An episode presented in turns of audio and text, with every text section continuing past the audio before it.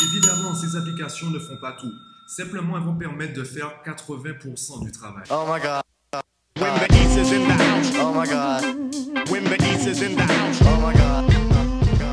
Yo, alors c'est vrai que j'ai parlé d'applications et de sites que j'utilise pour, euh, pour mes séances avec mes élèves et je ne les ai pas montrés, donc je vais le faire aujourd'hui. Je vais te montrer deux applications. La première, c'est Khan Academy que j'utilise pour les mathématiques et la deuxième, c'est Duolingo que je recommande pour l'anglais et l'espagnol. Alors je dis j'utilise, mais ce n'est pas moi qui, euh, qui utilise l'application, ce sont les élèves. Je les laisse vraiment en totale autonomie. Je les incite simplement à s'inscrire. On- La première fois, donc on le fait en séance, la, la première mise en situation.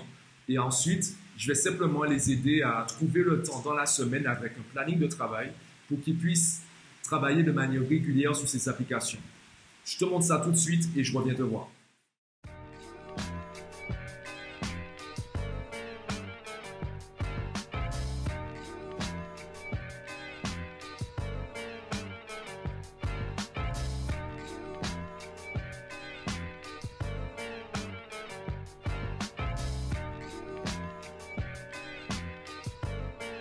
Bonjour, dans cette vidéo on va parler de probablement ce qui est le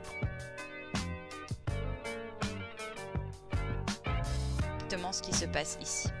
Donc ici, on a bien un triangle rectangle puisque euh, mon tapis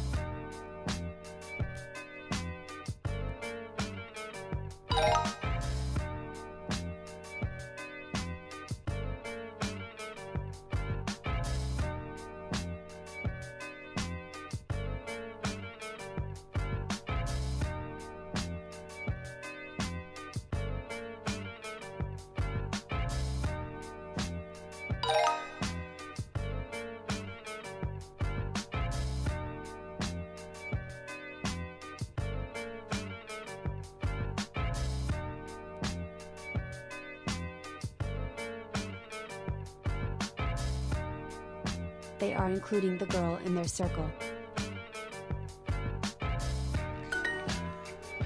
I am making a basket for my mother. She was making a soup.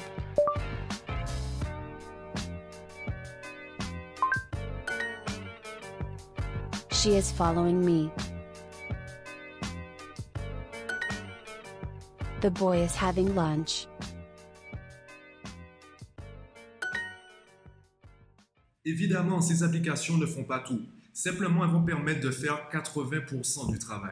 Cela veut dire que l'élève peut déjà progresser une bonne partie seul et surtout quand il le souhaite. Ce qu'il faut maintenant travailler, c'est pas la matière, c'est surtout l'organisation, l'autonomie, la motivation euh, pour être sûr que l'élève soit assez organisé sous la semaine pour y aller régulièrement. Ensuite, on aura juste à répondre euh, aux questions ou à préparer les évaluations. Voilà à quoi servent véritablement ces applications. Voilà.